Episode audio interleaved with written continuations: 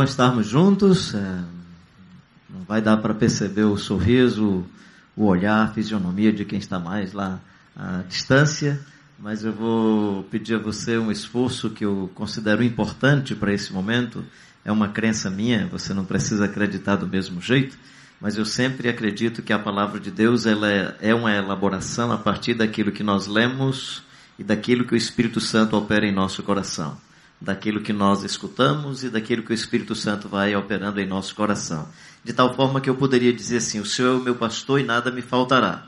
E alguém que está com problema de falta de bom relacionamento iria acolher a palavra de Deus a partir da necessidade de relacionamentos. É, o Senhor é meu pastor e nada me faltará. E outra pessoa que está vivendo um problema de, de escassez é, para sobrevivência iria receber a palavra nessa direção da vida. Então, por conta disso, eu acredito que a palavra de Deus se torna semente na sua alma e no seu coração quando o Espírito Santo, em conexão com a sua mente, com a sua alma, é, trabalha nesse sentido de gestar a semente da vida e a semente de Deus em sua interioridade, em sua, em sua experiência de vida. E eu vou conversar um pouco sobre uma que eu chamo de é, oráculo nos, no, dos profetas, que é uma espécie de peça literária. Ou seja, os evangelhos, por exemplo, se você pega Mateus, Marcos, Lucas e João, eles têm perícopes, que são peças literárias que têm seu começo e seu final. Algumas dessas peças são muito evidentes, muito claras. Por exemplo, é, quando o pastor Edson falou aqui sobre o Sermão da Montanha, é uma das peças literárias bem interessantes. Vendo Jesus as multidões, subiu ao monte como se assentasse, aproximaram-se os seus discípulos e ele passou a ensiná-lo, dizendo: Vem um conjunto de ensinamentos, termina o capítulo 7 dizendo: Tendo Jesus acabado de proferir essas palavras, estavam as multidões maravilhadas da sua doutrina, porque ele as ensinava como quem tem autoridade, não como os escribas e os fariseus. Termina a peça literária. Então, esse mesmo estilo que você tem nos evangelhos, você tem também nos profetas. Nos profetas, isso é chamado de oráculo. E tem um oráculo que está aí no capítulo 1, que alguns estudiosos, alguns estudiosos da literatura bíblica, acreditam que ele vai até o capítulo 6. Outros acham que ele vai aí até o capítulo 11, provavelmente até o capítulo 12. E é mais ou menos por aí que nós vamos caminhar. Claro que eu vou me concentrar mais no capítulo 1, no capítulo 5, e depois vou fazer um tipo de conclusão no capítulo 6. E mesmo que citando também uma parte do, do capítulo 10, apenas uma parte. Esse oráculo, ele é visitado por um conjunto de lamentações. Ele é visitado por ais.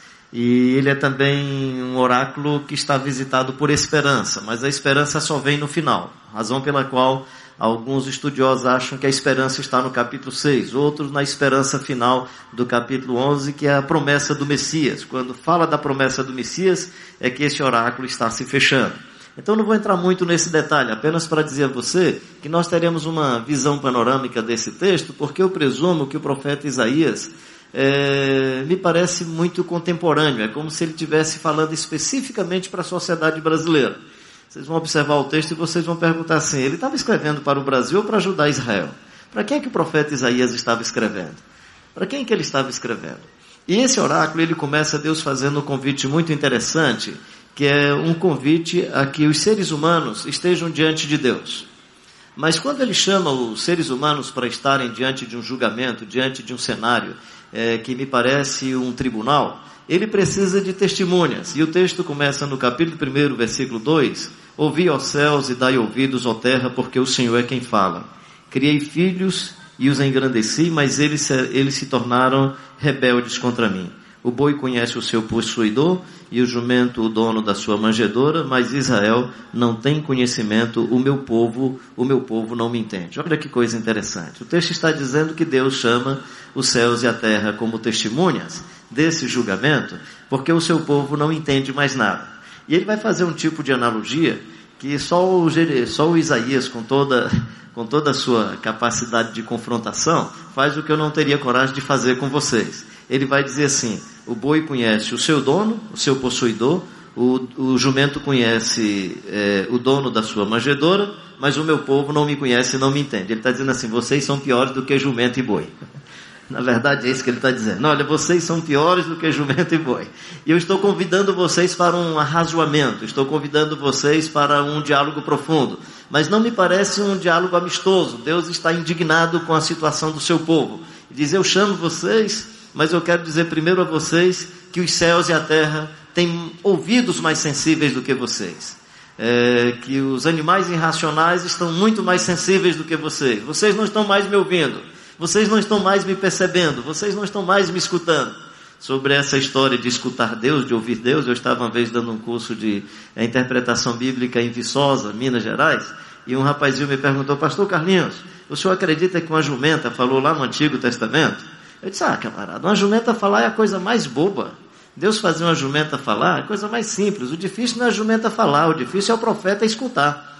Ou seja, me parece que o problema não é Deus falar com a gente. Os céus manifestam a glória de Deus, o firmamento anuncia as obras de suas mãos. Um dia faz declaração a outro dia. Olha as aves dos céus, veja os lírios do campo e percebam comunicação de Deus. Olha para a vida de uma criança, Jesus diz: Quem recebe uma criança, a mim me recebe, e quem me recebe, recebe o meu Pai que está nos céus. Ou seja, há muitas formas de revelação, algumas mais plenas, outras mais parciais, mas muitas formas de revelação de Deus, e nós é que às vezes somos insensíveis à Sua voz e ao seu chamado. Então esse texto está primeiramente dizendo a todos nós que Deus está nos chamando para um tipo de juízo, para um tipo de julgamento, e diz: os seres humanos estão insensíveis. A minha oração hoje à noite, eu estou falando isso com muita honestidade, é que tanto eu quanto você tenhamos um coração sensível àquilo que Deus queira falar com a gente em todo momento, em toda circunstância da vida. É que nós tenhamos ouvidos mais aguçados para acolher aquilo que Deus conversa com a gente, seja através de uma experiência traumática, seja através de uma bênção, seja através de uma reflexão bíblica, seja através de uma música, é, nas formas mais variadas e criativas que Deus tem utilizado, que nós seres humanos tenhamos uma sensibilidade para responder a esse chamado e a essa vocação de Deus. A primeira questão que o profeta Isaías levanta, depois que ele diz: Olha, vocês não escutam, vocês não entendem, mesmo assim eu vou falar. A primeira questão que ele levanta é quanto à hipocrisia ao cenário de, de violência e ao cenário de iniquidade presente na comunidade religiosa de Israel, ainda que, nem ainda que, desculpa, incluindo esse tipo de situação atrelada ou vinculada à, à nossa solenidade. Seria mais ou menos o seguinte: juntar todo o povo de Deus, não para dizer o seguinte: olha, que culto gostoso, que culto maravilhoso, que culto legal. Aí o profeta Isaías vai começar diferente, dizendo o seguinte: quem convidou vocês para vir aqui para a tenda da IBC? É mais ou menos assim. O profeta Isaías chega: quem convidou vocês? Por que, que vocês vieram? E aí, usando as linguagens lá do seu contexto, que é é, sábados, luas novas. Quem disse a vocês que eu estou satisfeito com vocês vindo para as minhas reuniões de lua nova, é, reunião do sábado? Quem disse a vocês que eu estou feliz com esse ajuntamento de vocês? É, um texto muito parecido com esse está numa epístola, que é no capítulo 11 de 1 Coríntios, quando Paulo diz assim: Vocês se reúnem para melhor, para pior e não para melhor.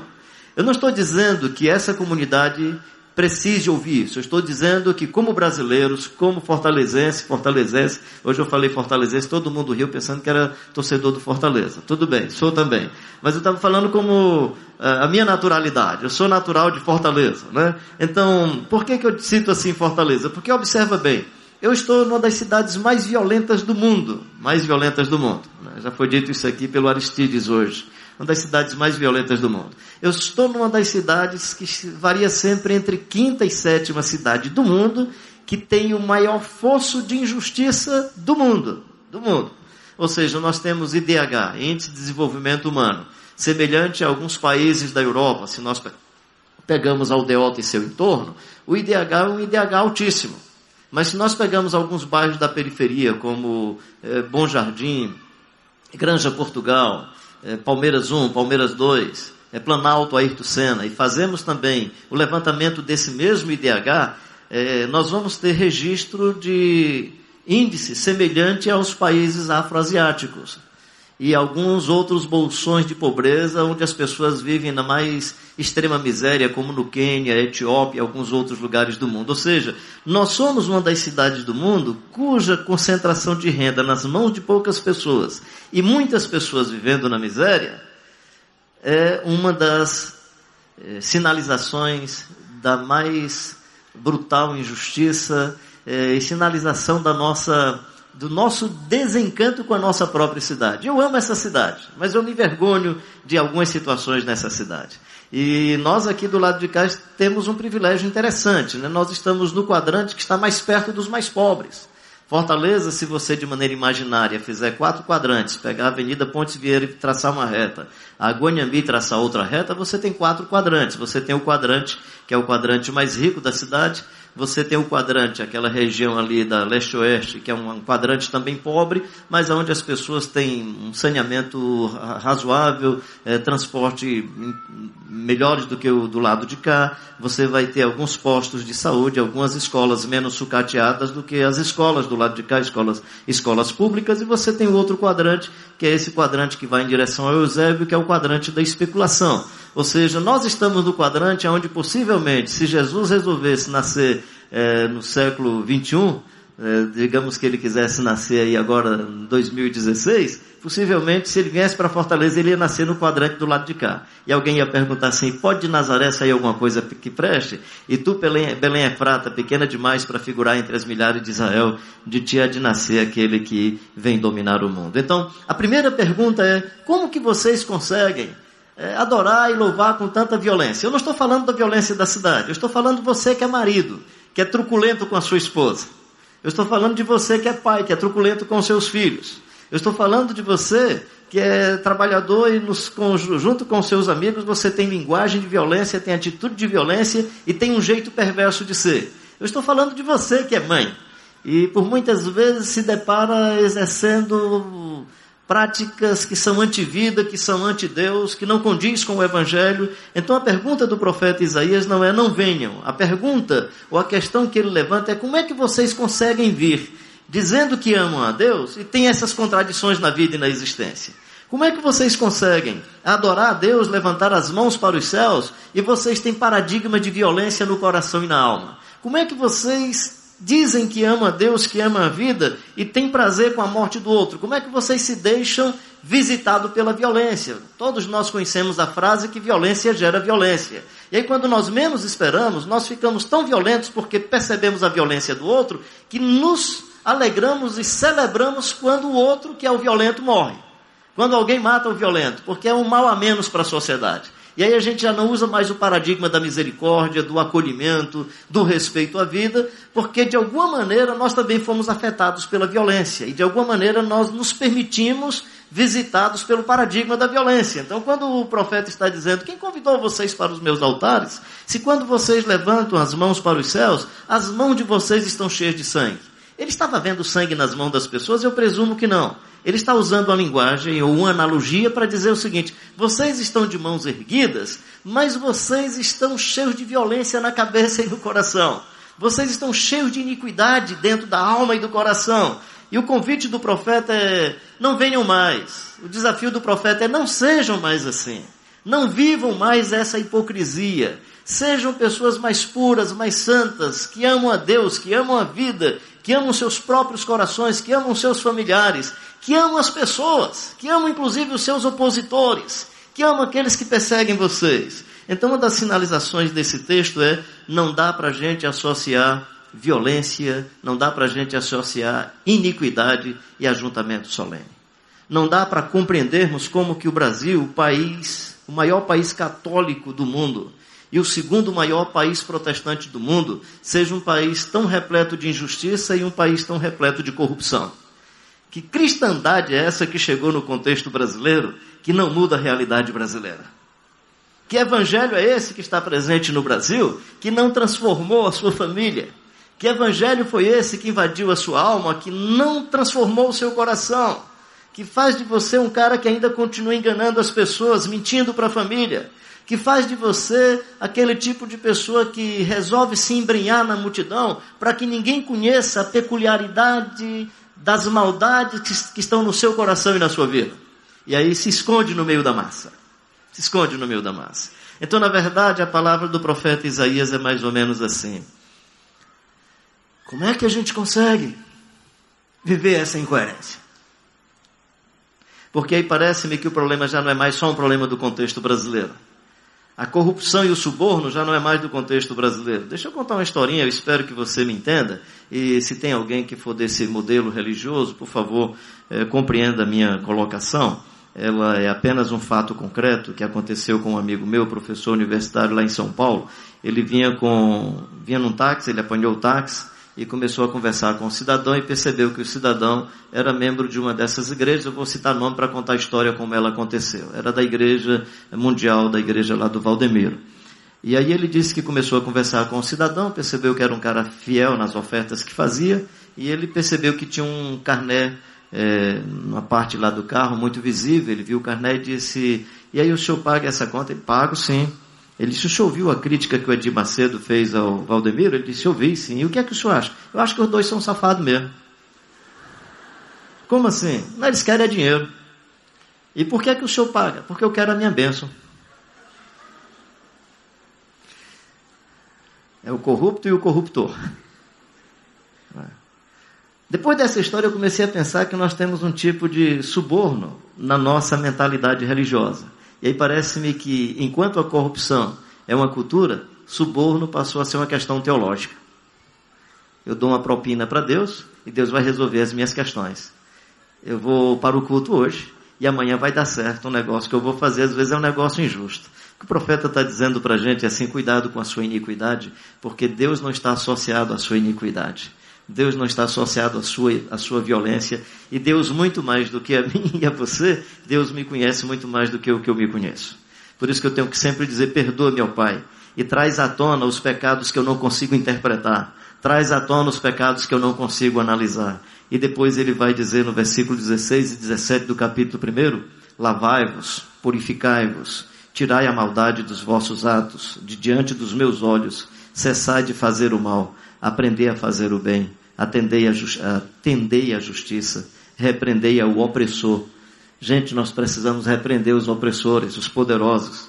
Defendei o direito do órfão e pleiteiai a causa das viúvas. Quem era o órfão e a viúva? As pessoas à margem da sociedade. Claro que nós precisamos buscar em outros segmentos quem são esses e essas que estão à margem da sociedade, que precisam da nossa voz, que precisam que em coro nós estejamos defendendo as suas causas e que em coro nós estejamos repreendendo a toda forma de opressão, a toda forma de antivida, a toda forma de situação que gera uma agressão ao Deus da vida e ao Deus da história. Então, a primeira leitura que o profeta Isaías faz é desse contexto espiritual do seu povo. A segunda leitura que o profeta Isaías vai fazer está no capítulo 5. É uma, é uma espécie de percepção da conjuntura econômica. Ai dos que ajuntam casa e casa, reúne campo a campo, até que não haja mais lugar e ficam como os únicos moradores no meio da terra. Capítulo 5 e o versículo 8, o profeta Isaías vai falar sobre isso. Ele vai dizer, ai daqueles e daquelas que fizeram do, dos bens materiais o grande sonho da vida e fizeram desses bens a sua divindade. Mas não é somente a questão de idolatria dos bens, é uma questão de acumulação dos bens. Porque toda injustiça se instala quando nós acumulamos os bens.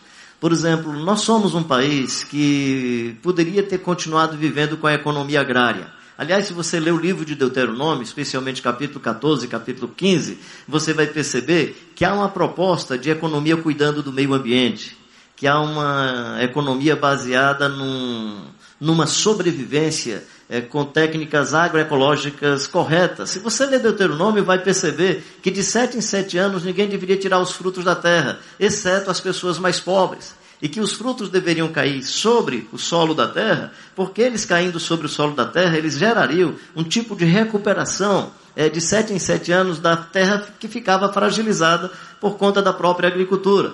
Se você observar, por exemplo, as leis em Israel sobre o trabalhador, que é chamado de servo, traduzido para escravo, mas não cabe muito bem, porque é um trabalhador respeitado e que vive com muita dignidade, só para você entender esse termo que é traduzido para escravo, o Eliezer, que é um escravo do Abraão, o servo do Abraão, é quem vai escolher a esposa do principal filho do Abraão, só para você perceber que a relação não é essa relação perversa que nós conhecemos do modelo escravagista, é um outro tipo de modelo e vai dizer que o indivíduo trabalha sete anos, depois de sete anos de trabalho, quando ele sai livre, ele sai levando os bens que ele produziu. Então você vai perceber que há todo um princípio contra essa economia é, industrial que gerou, gerou um pro, processo de favelização, é, você vai perceber que é um tipo de economia é, que não diz respeito à acumulação de bens, às monoculturas destruidoras. Você vai perceber que o profeta Isaías está falando para um contexto e para uma sociedade que conhece as suas formas associativas de sobrevivência. E é como se o profeta Isaías estivesse dizendo: vocês não entendem mais. Vocês transformaram os bens em coisas mais importantes da vida, esqueceram das pessoas. Hoje de manhã eu estava conversando desse, nesse mesmo texto, fazendo uma ponte com a oração do Pai Nosso. Que aí eu até aproveito para nós citarmos juntos a oração do Pai Nosso. Vamos lá. Pai Nosso.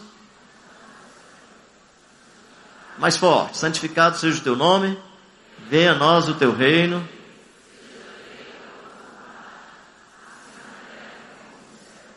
O pão nosso de cada dia nos dá hoje. Assim como nós perdoamos a quem nos tem ofendido. Mas livrai-nos do mal. Usando Lucas, pois teu é o reino, o poder e a glória para sempre. Amém. Interessante, perdoa as nossas culpas, os nossos pecados. Né? Que tem a ver com esse sentimento de arrependimento que o profeta quer gerar nas pessoas. Mas muito mais do que isso, se você observa, quem ora ao Pai, ora pelo pão. Mas não é pelo seu pão, é pela socialização do pão. Na mesma peça literária que está a oração do Pai Nosso, em Mateus, Jesus já tinha dito que ninguém pedisse pelo pão, que ninguém se preocupasse pela comida e pela vestimenta, que Deus cuida mais dos seres humanos do que cuida das aves do céu e dos pardais ele vai dizer assim: olha, vocês valem muito mais do que os pardais, vocês valem muito mais do que as aves. Então não se preocupem com o que vocês precisam comer, porque Deus vai suprir as necessidades de vocês. Então o pão nosso de cada dia, dá-nos hoje, não é um pedido pelo pão, porque já está garantido. O Senhor é meu pastor e nada me faltará.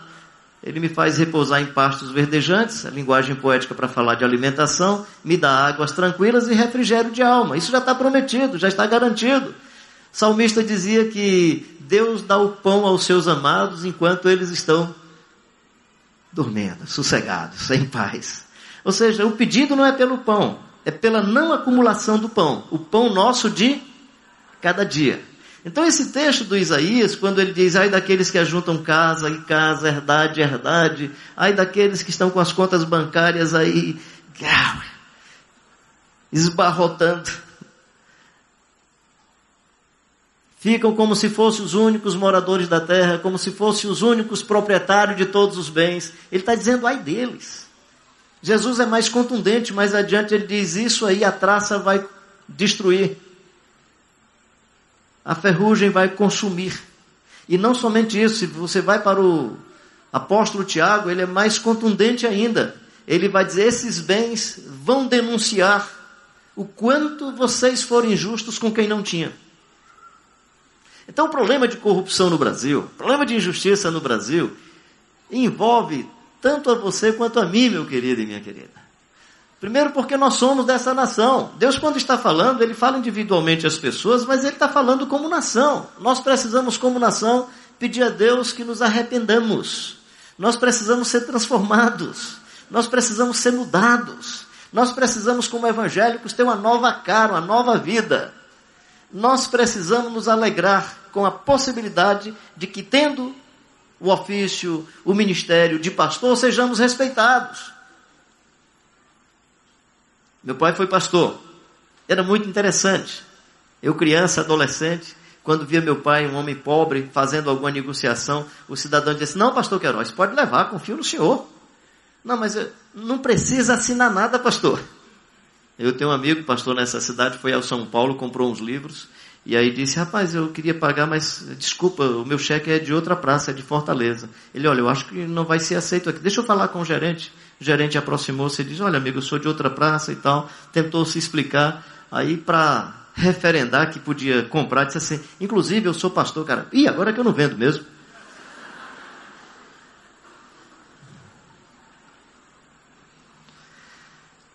O profeta Isaías está dizendo, meu querido e minha querida, você representa uma cultura e o jeito de ser de uma nação, o jeito de ser de um povo. A outra denúncia que o profeta Isaías vai fazer é sobre a inversão de valores. ele vai falar sobre questões morais. É, ele vai falar sobre aspectos éticos e morais. Isso tem dois cenários no livro do profeta Isaías, se você pegar o capítulo 5. Se você ler do 8 até o 23, eu vou me deter mais no 11 e o, 20, e o 22, mas só para você entender que ele está falando de coisas interessantes. Ele vai dizer o seguinte: nós estamos numa sociedade que invertemos os valores. Se a pessoa tem um bom comportamento e uma atitude, ela vai ser vista como careta. Se o cara é honesto e não dá propina, é porque ele é bobo. Se você não faz escola lá na sua escola, isso já foi dito hoje à noite, ou lá na sua universidade, é porque você é bobão. Né? Se você não se apropria de um, uma dissertação de um colega, da tese de doutorado, e não faz a citação e dá um outro jeito, não, você é bobo. Faz, todo mundo faz isso, cara. Então nós estamos numa sociedade que passou a inverter valores. Passou a inverter valores. A violência é um negócio muito sério. Que coisa mais séria. Alguns esportes já não são mais esportes para a educação. Alguns esportes são esportes para bater até arrebentar o cara. E eu gosto de esporte, gente. Sempre gostei de esporte. Sem nenhuma dificuldade, sem nenhuma dificuldade.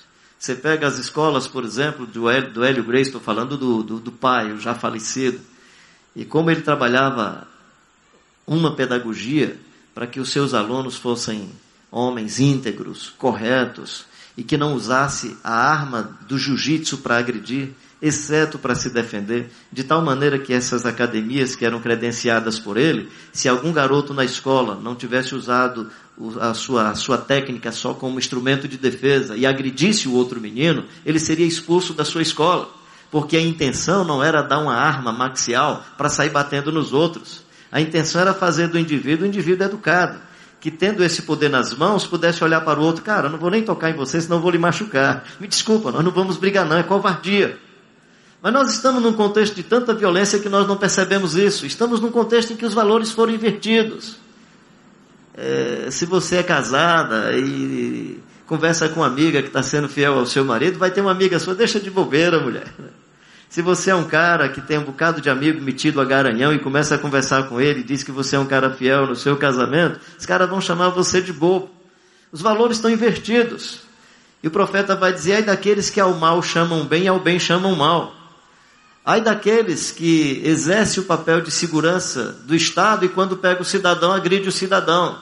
Ai daqueles que trabalham nas funções do Estado para é, cobrar os impostos devidos e, além disso, cobram a propina. E religião se casaram bem. Não sei se vocês assistiram, tanto nas redes de internet quanto redes de comunicação, até mesmo na, nas redes de televisão, as mais reconhecidas. Eu não sei se vocês lembram daqueles três indivíduos que é, colocaram dinheiro em pastas, nas meias, em várias outras partes do corpo. E interessante porque eles fizeram uma oração. E eles terminam a oração em nome de Jesus, e a frase de um deles é: Que paulada! Depois um amigo meu disse: Carlinhos, se você observar o momento da oração, não é o momento que eles estão pegando dinheiro. É outro momento, fizeram uma montagem de. Sim, cara, mas os caras são os mesmos. Os caras que pegaram o dinheiro, que fizeram a oração e que gritaram que paulada, paulada, são os mesmos. Ou seja, nós estamos nesse contexto em que violência, corrupção e religião se casaram. Porque nós tivemos momentos no Brasil de corrupção e de violência, mas a religião se levantava contra. Hoje não. Você tem um cara como Eduardo Cunha, que se confessa protestante, participando das corrupções. Você tem os outros aqui respeitando, mesmo que não seja do meu lado, gente que se confessa católico participando de corrupção. Então, na verdade, você está num contexto onde religião, corrupção e violência resolveram andar juntos. Hoje de manhã eu estava conversando aqui com o pessoal. A violência passou a ser tão cultural que nós chegamos na igreja e o pessoal está cantando: Peguei meus inimigos e os atravessei. É tão cultural que nós cantamos: Posso pisar na tropa e saltar a muralha. Pisa na cabeça do outro, cara. Que terrível. Mas não é só na igreja. Tinha um senhor trabalhando na minha casa e não conseguia colocar uma linha lá no local, até que eu disse: Faça aí, vai lá, põe para fui dando assim uma dica, traz pela diagonal, até que ele colocou. Quando ele colocou, eu disse: Eita, cara, matou a pau. Daí para frente, tudo que ele fazia legal, chegava, pastor Carlinho, matei a pau. Aquilo que eu fiz ali, matei a pau. Eu disse: Que é isso, cara? Tu tá com uma linguagem de violência. Não aprendi com o senhor. Hoje pela manhã eu contei a história de um meninozinho chamado Mateus na minha comunidade. Ele tinha mais ou menos 7, 8 anos. Eu fui chegando. Eu gosto de brincar com criança, até por causa da altura, eu me identifico bem com criança. Aí bati assim na mãozinha dele, bati e bati com mão fechada. Ele, que é isso, pastor? Isso é violência. E aquilo ficou na minha cabeça. Não saía da minha cabeça. Paulinho, um amigo meu que trabalha com recuperação de jovens é, de gangues envolvidos em violência, eu sempre ajudo o Paulinho quando posso. Aí eu fui um dia numa reunião do, da rapaziada, cheguei um pouco mais cedo, aí cada um que chegava. Pá, pá, aí eu me lembrei do Mateus. Aí eu disse para um deles, cara, o que é que significa fazer assim? Ele, interessante, pastor Carlinhos, eu nunca pensei, mas eu acho que é estamos juntos para qualquer porrada. Aí eu, caramba, o Mateuzinho tinha razão. Aí eu fui inventando com o Mateuzinho, um domingo a gente chegou, fez assim, depois com... Aí a gente foi inventando, né? Hoje é bate assim, assim, depois assim, cotovelo com cotovelo, lado com lado, aí dá um abraço, né? É, estamos juntos, na paz e no amor, para que tudo fique legal, em qualquer esquina, e bate assim o cotovelo, fraternos e nos abraçando, e fomos construindo, né? Porque eu comecei a perceber que os meus gestos eram de violência, que o meu humor era também de violência, que a minha linguagem era linguagem de violência, que andava num ambiente onde as músicas eram, eram beligerantes, geralmente na primeira pessoa do singular, nunca de maneira coletiva, nunca Pai Nosso, nunca Pão Nosso, dificilmente dois ou três reunidos em meu nome. Eu disse, gente, tem, tem alguma coisa errada. Eis que o profeta Isaías está dizendo, vocês inverteram os valores. Vocês trocam o que vocês chamam de paz por violência. Vocês trocam o que vocês chamam de indignação por perversidade. Vocês perderam a noção. A vaca está entendendo, o jumento entende. Estou chamando as aves e o planeta Terra para a gente conversar porque vocês não estão mais entendendo nada. Ai dos que ao bem chamam mal e ao mal chamam bem. Mas ele vai mais adiante, pega aí os nossos legisladores e pega tanto aqueles que precisam, às vezes, fazer cumprir a justiça, que é o nosso mundo judiciário, e também os executivos. Ele diz, ai daqueles que estabelece, estabelecem leis para proteger o corrupto e para prejudicar o pobre. Olha que coisa mais terrível. Isso está no capítulo 5, versículo 22 e 23, mas muito mais acentuadamente no capítulo 10. Ai dos que decretam leis injustas, dos que escrevem leis de opressão, para negarem justiça aos pobres para arrebentarem o direito aos aflitos do meu povo, a fim de despojarem as viúvas e roubarem dos órfãos. O profeta Moisés vai falar sobre aqueles que têm casas lavradas e daqueles que julgam o pobre por um par de sandália e se autoprotege. Vocês devem ter assistido, isso já tem mais de um ano, uma reportagem na televisão de uma senhora pobre que entrou no supermercado e pegou um pote de margarina e ela foi presa imediatamente mensalão, lava-jato. Os caras estão. Não é roubando, gente. Os caras estão matando. Porque o problema não é o dinheiro. Nós deveríamos ter alguma forma de indicador para dizer o seguinte: esse dinheiro poderia estar sendo aplicado na saúde. Se tivesse aplicado na saúde, os hospitais seriam mais decentes. Então tem gente morrendo porque não tem tal recurso. Então o dinheiro que foi tirado não foi simplesmente uma questão de dinheiro foi um assassinato. Morreu gente porque o dinheiro não chegou nos hospitais, não chegou no, no aparelho de saúde. Se o dinheiro não chega para o esquema de segurança pública e pessoas estão morrendo por causa disso, esse dinheiro gerou assassinato. A coisa é muito mais séria do que o que nós pensamos. E talvez essa seja a nossa grande indiferença. Essa é a nossa surdez. O que o profeta Isaías está dizendo é: vocês não estão enxergando, vocês não estão vendo mais, vocês não estão escutando mais, vocês não estão percebendo mais. Ai dos que decretam leis injustas para oprimir o pobre e para defender o opressor. E aí o cara tem o mecanismo legal para defender o opressor. E o coitado do pobre não sabe nem o início para se defender numa primeira instância. Ele nem conhece o processo inicial, nem tem a informação. Deixa eu ir partindo para a conclusão. Dizem que a melhor palavra quando alguém está falando demais é quando ele usa a frase para terminar. Aí diz que até quem não gosta de dar aleluia diz aleluia, né? Fica à vontade que o meu para terminar não é assim tão ligeirinho, não. Veja bem, o Isaías está fazendo uma leitura de conjuntura no meu entendimento. Até o capítulo 6, tudo indica que é uma conjuntura mais interna do seu país. É, depois ele começa a fazer uma leitura da Síria, é, vai fazer referência ao Egito, à Babilônia. Ele depois faz uma leitura mais conjuntural de toda essa de toda essa realidade. E o que me encanta no Isaías é exatamente essa sua capacidade de ir no mundo mais macroestrutural e conseguir atingir também a película da nossa alma e do nosso coração. Então eu não vou nem me deter, nem gastar nenhum segundo, honestamente não, só estou citando, de fazer essa leitura do mundo conjuntural, é, especialmente do ponto de vista mais globalizado, mas de trazer para o coração, que é o que eu queria é, concluir é, dizendo o que é que eu posso fazer, o que é que você pode fazer. Então ele diz assim, ai dos que ajuntam casa e casa, herdade e herdade, ficam como os únicos moradores da terra, ai dos que fazem versões de valores, ai daqueles que vêm para o templo e trazem violência na alma e do coração, ai daqueles que saem pela madrugada buscando a dependência química ou da dependência do álcool, no caso dele me parece muito mais a bebida alcoólica, ai dos que se levantam pela madrugada e seguem a bebedice e continuam até as altas horas da noite, ai dos que são sábios aos seus próprios olhos, ai daqueles que acham que beber muito vinho é uma questão heróica, tomar muita cerveja é uma questão heróica. Cerveja aqui é a minha tradução. É, a minha tradução, não é nem o meu texto. Então, ele, ele vai falar sobre isso. Mas aí quando ele chega no capítulo 6, ele tem uma experiência extraordinária. Ele está num ambiente geográfico, político e econômico muito concreto. Ele está numa geopolítica que tem o monarca. Né? Diferente do nosso ambiente democrático é, e o nosso jeito de organização, que tem poder judiciário, legislativo, poder executivo, eles tinham o monarca. E no capítulo 6 diz assim, no ano do rei Uzias, ou da morte do rei Uzias. Ele está dizendo assim, no ano em que a gente olhava para o trono e não tinha ninguém. O trono estava vazio. Trazendo para o nosso contexto, seria mais ou menos assim, nós temos uma presidente viva sem capacidade de decisão.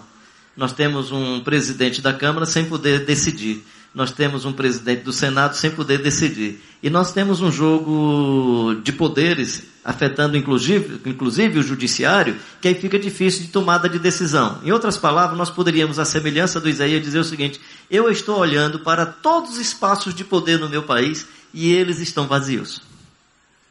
Mesmo que ocupados por um nome, mesmo que ocupados por um CPF, mesmo que ocupados por uma identidade, há poder mas não há autoridade. O poder é aquilo que se dá ao indivíduo institucionalmente. A autoridade é a conquista de confiança que os indivíduos têm em relação é, com as pessoas. Se você quiser depois ler um pouco mais sobre isso, pega lá o monge executivo do James Hunt e você vai perceber essa distinção entre poder e autoridade. Ou seja, nós estamos num país onde nós não temos autoridades. Nós não temos pessoas que nós possamos nos encantar com elas e acreditar nelas. Nós temos falta de liderança nós temos falta de autoridade. Então o profeta Isaías está nessa situação de desencanto. Eu olhei para a minha nação, olhei para o trono e o rei Uzias tinha morrido. O trono estava vazio. E aí vem então o sinal de esperança. Ele diz: Mas eu vi Deus sentado no alto e sublime trono. Eu vi Deus. Meu querido e minha querida, minha resposta pode ser simplista nesse momento. Mas eu acredito muito que Deus pode nos ajudar. A minha resposta pode ser ingênua mas eu estou acreditando que precisamos da intervenção de Deus. Quando eu estou dizendo estamos precisando da intervenção de Deus, eu não estou dizendo que nós sejamos alienados e que não participemos. Muito pelo contrário. É exatamente por causa da intervenção de Deus que nós precisamos participar. E quando eu estou dizendo precisamos participar, não estou falando de nenhum jogo político, não, nem partidário. Eu, inclusive, não sou filiado a nenhum partido. Eu estou falando sobre esses grandes temas da vida. Nós precisamos lutar nesse país pela justiça, porque o Evangelho é justiça.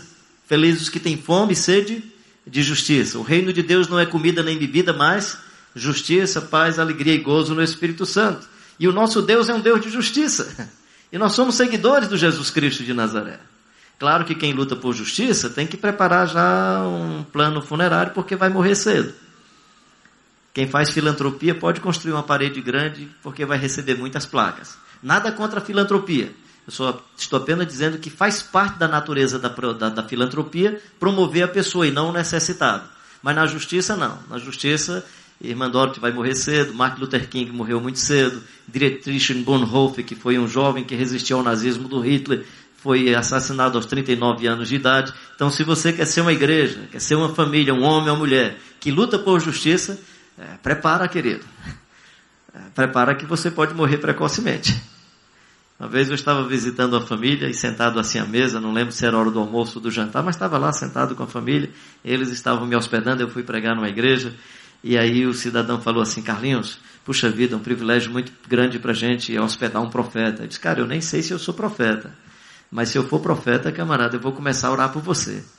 Ele, como assim? Não, porque a Bíblia diz que quem recebe um profeta e dá um copo d'água a um profeta, recebe galardão de profeta. Ele, pois é, que legal. Digo, pois é, cara, esse aqui é o problema. É que galardão de profeta é chibatada e cadeia.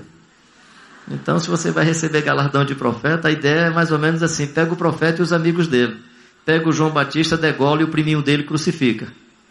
Essa é a ideia. Mas uma igreja que ama misericórdia, quer ser sensível, é uma igreja que também ama justiça. Mas essa justiça não vem da minha percepção, vem da minha percepção e dessa revelação do Deus eterno. Por isso que o profeta Isaías tem uma visão de Deus. E tendo uma visão de Deus, ele faz uma revisão da vida. Porque diante do outro eu sou bom. Diante do outro, com os meus critérios seletivos, eu vou me achar melhor do que você. Mas diante de Deus e diante do Jesus Cristo de Nazaré, meu querido e minha querida, a gente tem que viver em permanente constrangimento. Eu digo para vocês com toda honestidade, quando eu estava vindo hoje à tarde para cá, inclusive só um detalhezinho, ah, antes que outros denunciem, né? Eu cheguei muito cedo, porque peguei o meu relógio, o meu telefone, eu tenho aquele telefonezinho antigo, meu filho me deu um agora de presente, mais novinho, e aí quando eu olhei, o danado foi e colocou no horário de verão. Aí eu cheguei aqui, eu tenho um compromisso depois daqui. E aí eu fiquei preocupado, porque deu 17h40 e eu não vi o culto começando. Depois é que eu descobri que eu cheguei uma hora antes. Legal, né? Cheguei antes, né? Por que, que eu estou dizendo isso? Que eu tive mais chance de meditar um pouco mais. E eu estive hoje de manhã aqui. Estava compartilhando esse texto. E eu falo para você com toda honestidade: o constrangimento é o mesmo do constrangimento de hoje de manhã diante desse texto. É o mesmo constrangimento. Claro que eu estou me achando um pouquinho melhor do que o que eu estava hoje de manhã, porque eu tive a chance hoje pela manhã já de me arrepender um bocado. Ainda tenho que me arrepender um bocado, mas já está menos, né? Porque já, a conta já foi boa. Eu gosto de fazer peregrinação, às vezes eu peregrino 150, 155 quilômetros, né? E aí um amigo meu me ensinou uma coisa, um velhão, pastor Manfredo, cara muito sábio. É, Carlinhos, eu acho que você inventou esse negócio da gente caminhar muito, porque são tantos pecados que a gente tem que deixar muitos na estrada, a estrada tem que ser muito longa.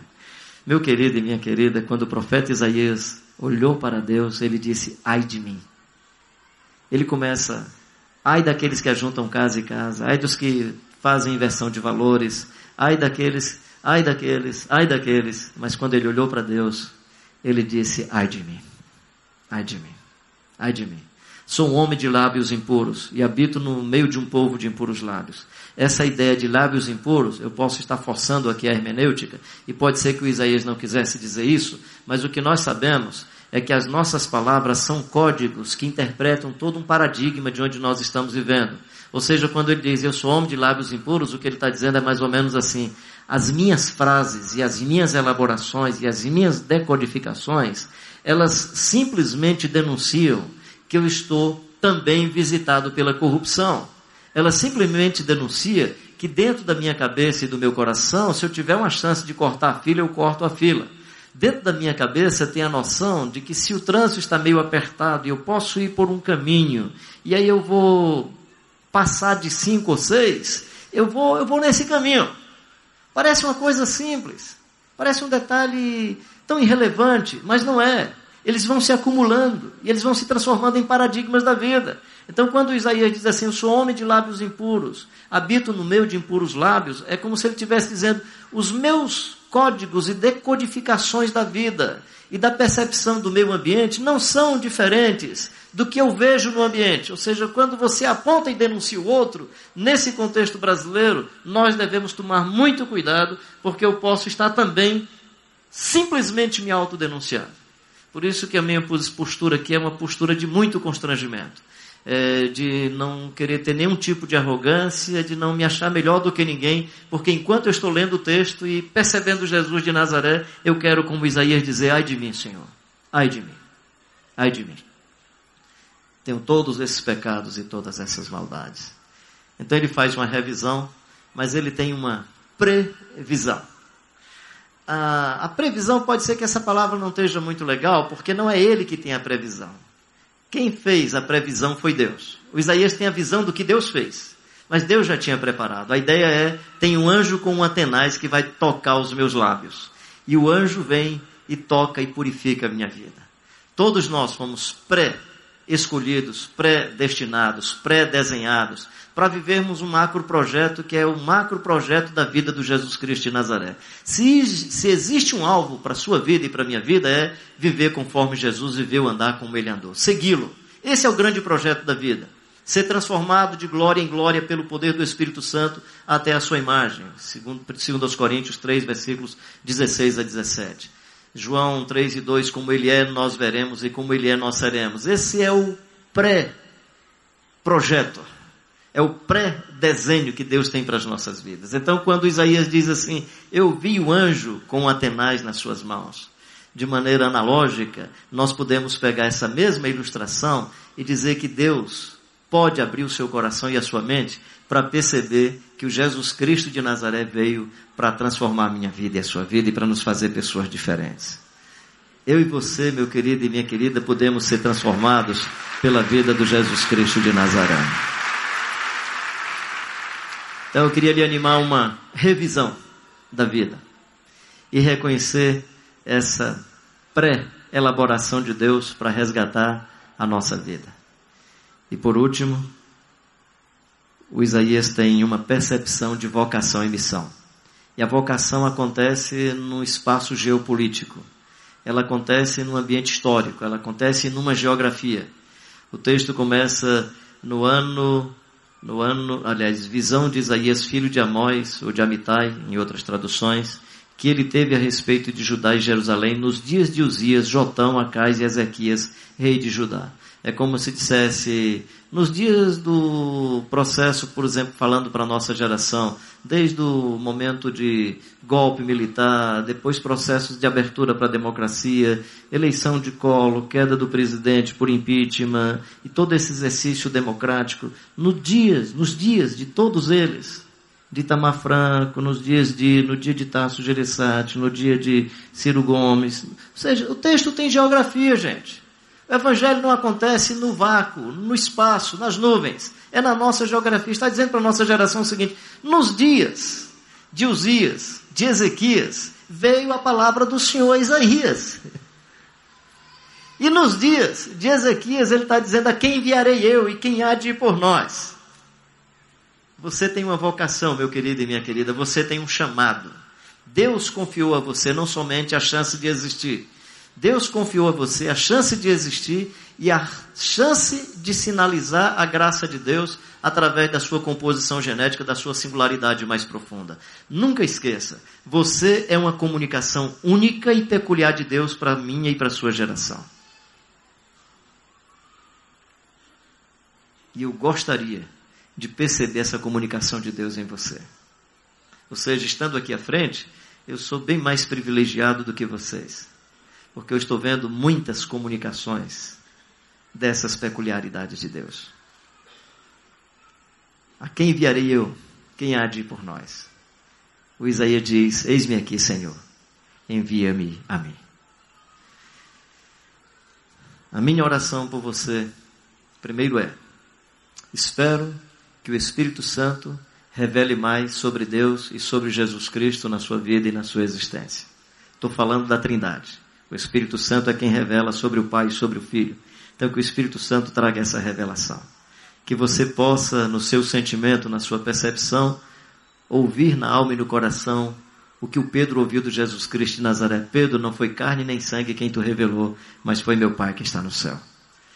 Que você receba essa revelação. Recebendo essa revelação, que você tenha a capacidade de respondê-la. Eis-me aqui, Senhor, envia-me a mim. Que você, pela fé, em Jesus possa abraçar esse compromisso de exercer uma vocação e uma missão. Que Deus nos abençoe, que Ele nos guarde, que Ele abençoe a sua vida, que Ele abençoe o seu coração e que você assuma um compromisso profundo com Deus. Ai de mim, ai de nós, mas graças a Deus por Jesus Cristo, o nosso Senhor.